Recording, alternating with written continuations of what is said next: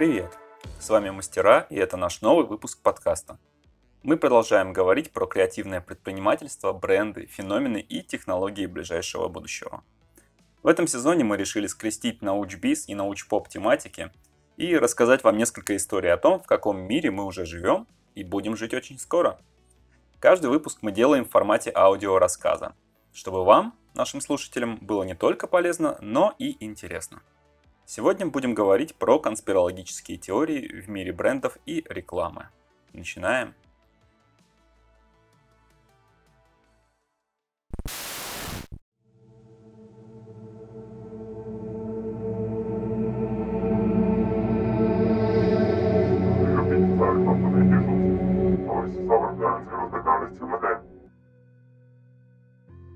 Все есть маркетинг, и маркетинг ест все. 21 век одновременно эпоха и абсолютного знания, и тотальных сомнений во всем. Даже в том, какой формы планета Земля и существуют ли на самом деле птицы. Возможно, при хорошей раскрутке можно убедить аудиторию даже в том, что все они лишь симуляция. Но пока что ограничимся другими теориями заговора. Надевайте свои шапочки из фольги и слушайте этот выпуск внимательно – Иллюминаты уже здесь, серые кардиналы настроили звук, Пелевина не существует.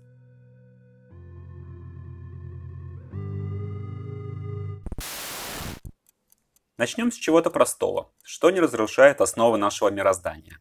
Например, с заговора часовщиков.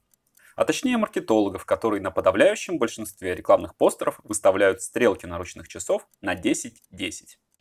Конечно, в цифровую эру любой, кто носит механические часы, уже выглядит странно. Однако почему выбрано именно это время? Есть несколько версий. Первая. Так нас всех пытались предупредить о приближающемся конце света 10 октября 2010 года. На дворе год 23, и, пожалуй, те часы я покупать бы не стал, они сильно опаздывают.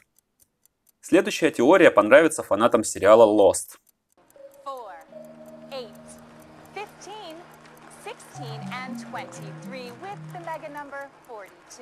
Ведь согласно ей, стрелки часов отвечают за мировой порядок, и если они сдвинутся, то всю планету поглотит хаос. Видимо, эти люди перепутали очередной Rolex с часами судного дня. И третья версия, самая сложная, связанная с писателем Дэном Брауном. Следите за мыслью. Стрелки в положении 10 минут 11 образуют угол в 115 градусов. Это равняется температуре кипения по Цельсию такого вещества, как антифриз. А антифриз созвучно слову антифриц, одноименной антифашистской организации времен Второй мировой войны. Они как раз подмешивали антифриз в еду и воду оккупантам. Поэтому 10 часов и 10 минут в этой теории означает, что борьба все еще продолжается.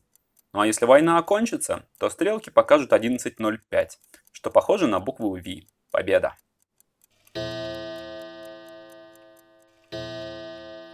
Увы, красивая теория разбивается о простоту реальности.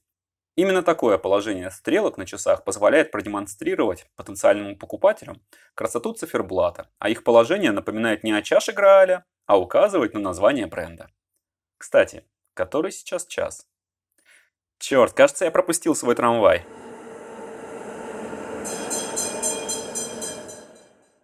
По каждому следующей можно поделиться историей, которая носит название «Большой трамвайный заговор».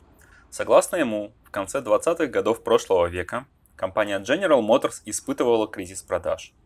Ведь все, кто хотел, уже обзавелись машиной. Остальные же пользовались услугами трамваев. Поэтому General Motors применили старый, но верный принцип – разделяя и властвуй.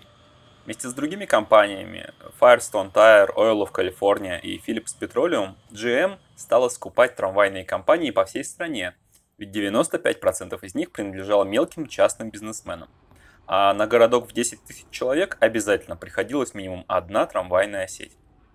За покупкой депо следовала процедура закрытия, и на дороге выезжали навехонькие автобусы от General Motors. Так продолжалось несколько десятилетий, города все росли, расстояния увеличивались, а автокомпания все богатела. Никто не верил в заговор, но в 1974 году правда таки вскрылась, и рыночный гегемон заплатил неподъемный штраф в 5000 долларов. Только спустя 50 лет трамвайные жилы Америки снова пришли в движение. Правда, большинство вагонов теперь поставляет чешская Шкода. Хм, еще один заговор? Вообще природа не терпит пустоты. Любые недомолвки быстро заполняются слухами, и на этом как раз и строятся конспирологические теории. Жан Бодрияр говорил, что невозможно создать пустоту, и в этом старый социолог и философ был прав. Однако можно забыть про то, что уже есть, даже если это что-то будет целый город.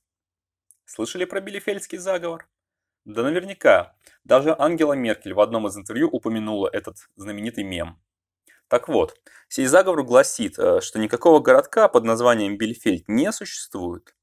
Его нет на северо-востоке земли Северной Рейн-Вестфалия. В нем не живут более чем 300 тысяч жителей. Он не был основан в 1214 году. Посудите сами и ответьте себе на три вопроса. Знаете ли вы кого-нибудь из Билефельда? Были ли вы когда-нибудь в Билефельде? И знаете ли вы кого-нибудь, кто когда-нибудь был в Билефельде? Уверен, вы трижды ответили «нет». Значит, и города такого нет, смиритесь. Если вы хоть раз ответили «да», то вы просто верите во всякие конспирологические теории. Что за вздор, взрослые же люди. Но вот что точно существовало, по крайней мере в мозгах многих людей в конце 70-х, так это легенда о суперкомпьютере по прозвищу Зверь. Удивительным образом, согласно теории, этот зверь обитал в Брюсселе и следил за всеми людьми в мире. Сейчас бы этого зверя назвали Google или Apple, однако в доджобсовскую и добриновскую эру люди очень боялись компьютеров, как мы сейчас боимся нейросетей. Исходник этой конспирологической теории находился в статье русского писателя-сектоведа Александра Панченко. Согласно ему, есть некий загадочный и могущественный аналитик рынка с большой буквой «ры». Человека этого зовут Ханрик Эльдеман. Он и изобрел суперкомпьютер, который каждому человеку присваивает цифровой номер вместо использования кредитных карт. Номер этот, кстати, вытатуирован на теле. Таким образом, зверь управляет всей мировой торговлей и знает всю информацию о каждом человеке. Конечно же, это звучит нелепо. Ведь наступил 21 век, и мы спокойно пользуемся цифровой валютой, прикрепленной к каждому человеку. Заходим в соцсети с помощью правительственных сервисов, указываем адрес квартиры, куда заказываем еду и разные приколюхи. Все хорошо. Никакого зверя не существует. No. Подпишись на подкаст. Что это? Кто же это слышали? Хм, кажется, показалось. Поставь лайк. Вот опять. Странно. Вот бывает у вас такое. Вы смотрите или слушаете любимое шоу, а потом вам очень хочется купить лего-набор со звездой смерти или подписаться на очередной подкаст. Вот у меня такого не было. Чего не скажешь об американцах и их веры в подсознательную рекламу. Сторонниками этой теории в 80-х годах стали Уилсон Брайан Ки и Венс Пеккарт. Они заявили, что заметили вставки в фильмах и рекламе буквально на один кадр, после которых им хочется купить тот или иной товар. От того, что где-то кто-то слышал подсознательные сообщения, часто страдают режиссеры и музыканты. От групп Judas Priest и Мерлина Мэнсона до Альфреда Хичкока. Даже Тайлер Дёрден вставлял определенные кадры на монтаже. Однако может ли это повлиять на нашу покупательную способность? Многочисленные исследования показали, что во время такой подсознательной рекламы наш мозг фиксирует изменения в видео или аудиодорожках, но таким способом заставить человека что-то сделать очень непросто. Сотрудники Принстонского университета в 2002 году даже провели эксперимент. Вставили слово thirsty, то есть жаждущий, в 12 кадров очередной серии Симпсонов. И еще в 12 кадров вставили банку Кока-Колы. После просмотра 27% аудитории сказали, что колы захотелось больше, чем до сеанса. Годами позже другое исследование показало, что захотеть какой-либо продукт после подсознательной рекламы могут люди, которые уже хотели пить ту же Кока-Колу до сеанса. И к тому же изначально очень любили этот конкретный бренд. Что-то колы захотелось. Не находите?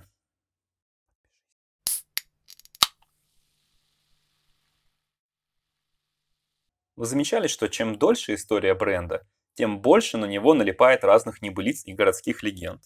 Та же кола, например, была замешана в двух больших конспирологических теориях. Первая гласила, что новый продукт компании, бутылированная вода Dasani, содержит скрытый ингредиент – соль, чтобы быстрее утолять жажду. И на самом деле в итоге так и оказалось. Но интереснее другая история. Та, в которой компания намеренно придумала новую формулу напитка, более дешевую и невкусную, только для того, чтобы повысить продажи к оригинальному напитку. Но президент Кока-Колы Дональд Кео оправдался действительно гениальной фразой. Он сказал, «Правда в том, что мы не такие тупые, но и не такие умные».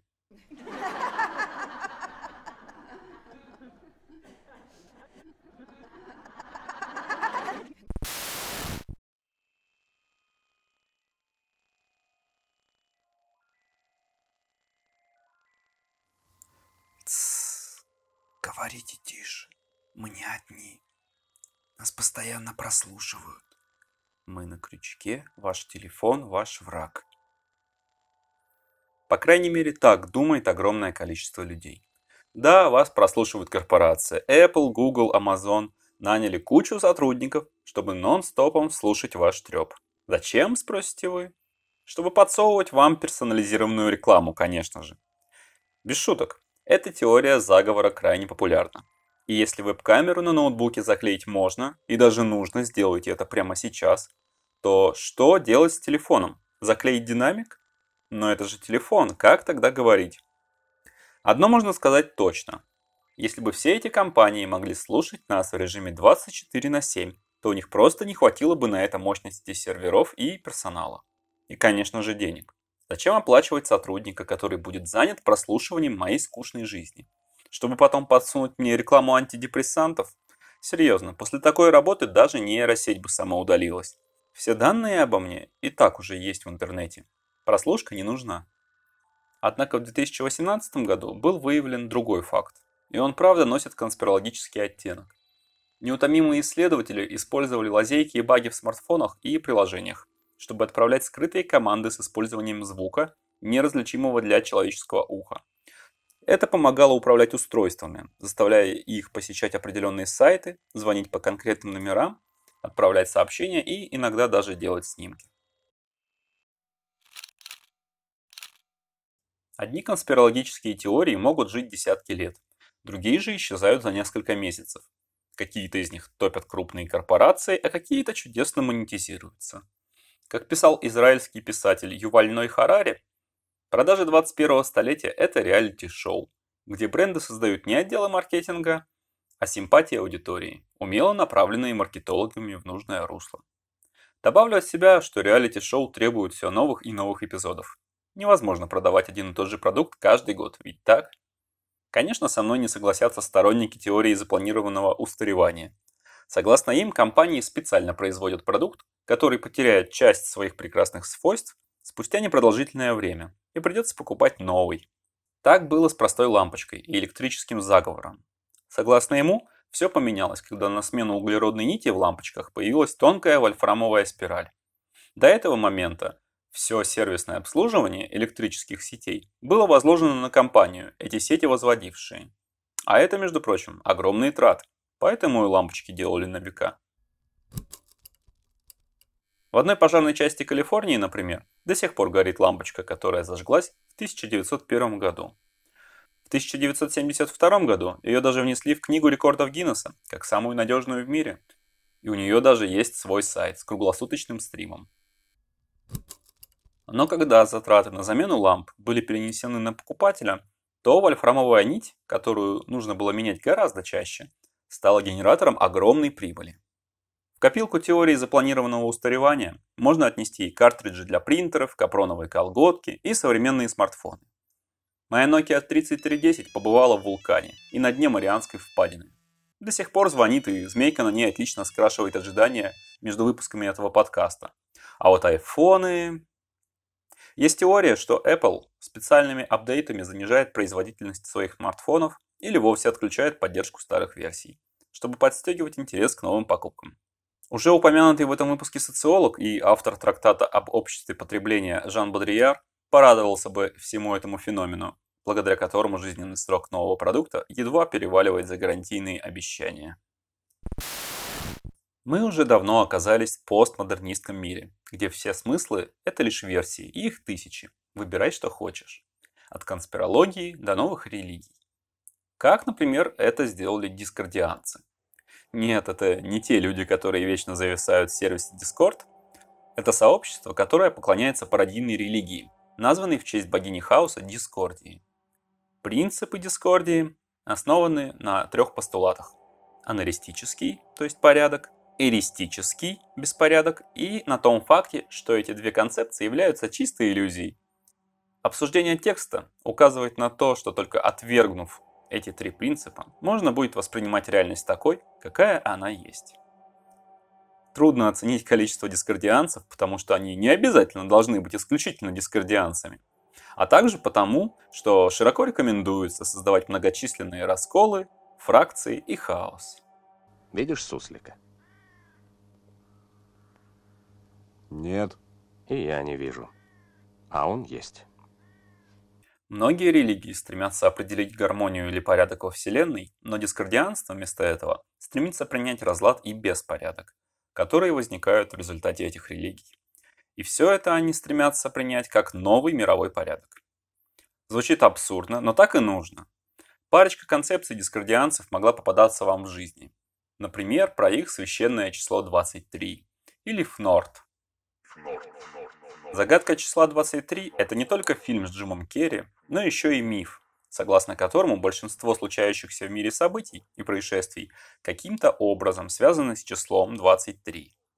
Эту нумерологическую привязку дискордианцы заимствовали у писателя Уильяма Бероуза, который в какой-то момент стал чаще замечать это число в своей жизни и приписывать ему мистическое влияние. Такой же генезис и у слова «фнорт» – символа дезинформации. Это слово относится к любому бессознательному знаку, который должен вызывать чувство тревоги и замешательства, чтобы подорвать логическое мышление воспринимающего. Впервые его использовал писатель Роберт Уилсон в трилогии «Иллюминатус». Согласно ему, существует тайное общество, которое замечает это слово в обыденной реальности. Например, FNORD – это пространство между пикселями на экране вашего компьютера. FNORD – это протяжный звук в реве двигателя гоночных машин. FNORD – это бесконечно малое число, чуть больше нуля. FNORD, в конце концов, это фига в кармане.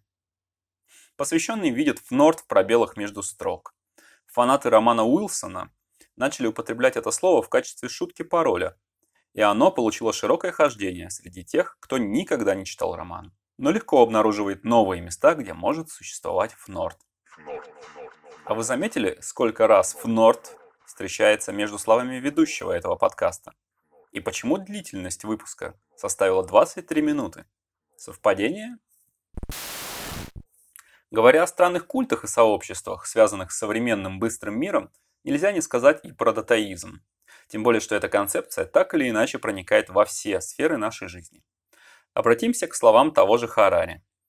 Подобно тому, как божественная власть была узаконена религиозными мифологиями, а человеческий авторитет гуманистической идеологией, высокотехнологичные гуру и пророки Силиконовой долины создают новую универсальную историю, которая узаконивает авторитет алгоритмов и биг-дата.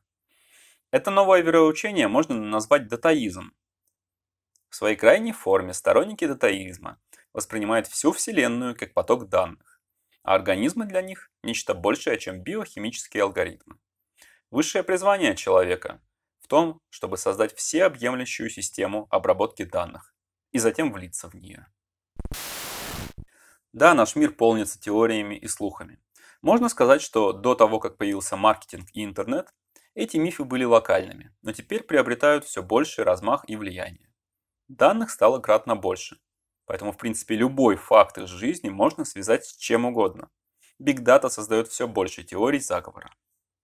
Таких, например, как теория мертвого интернета, согласно которой большинство активности и контента генерируют боты, а не живые люди.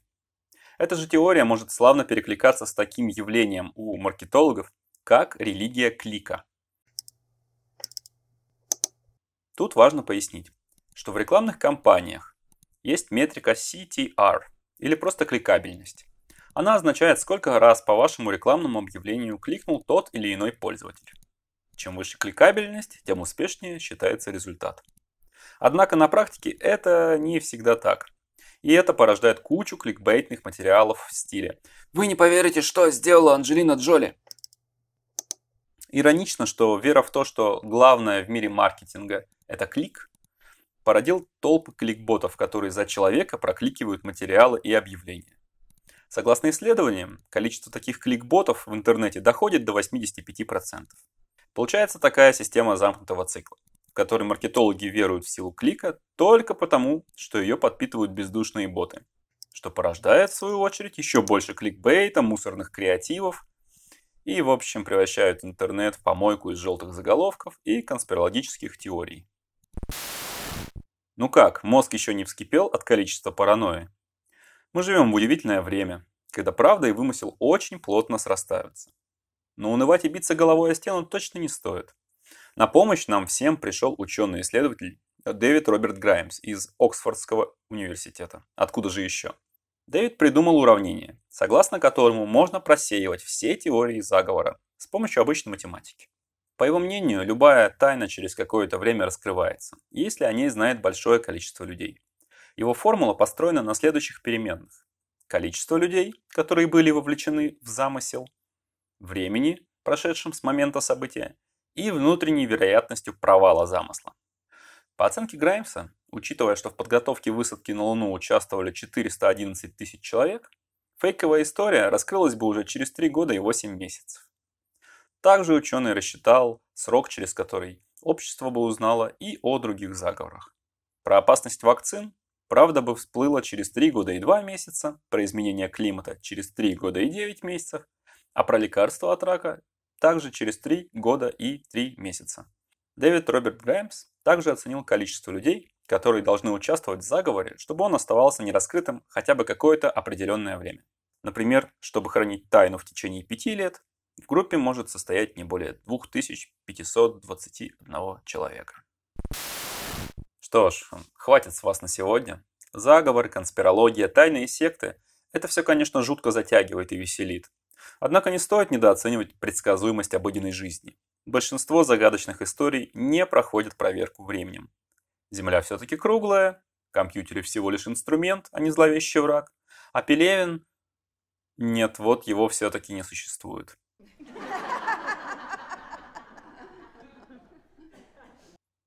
Наши 23 минуты истекли.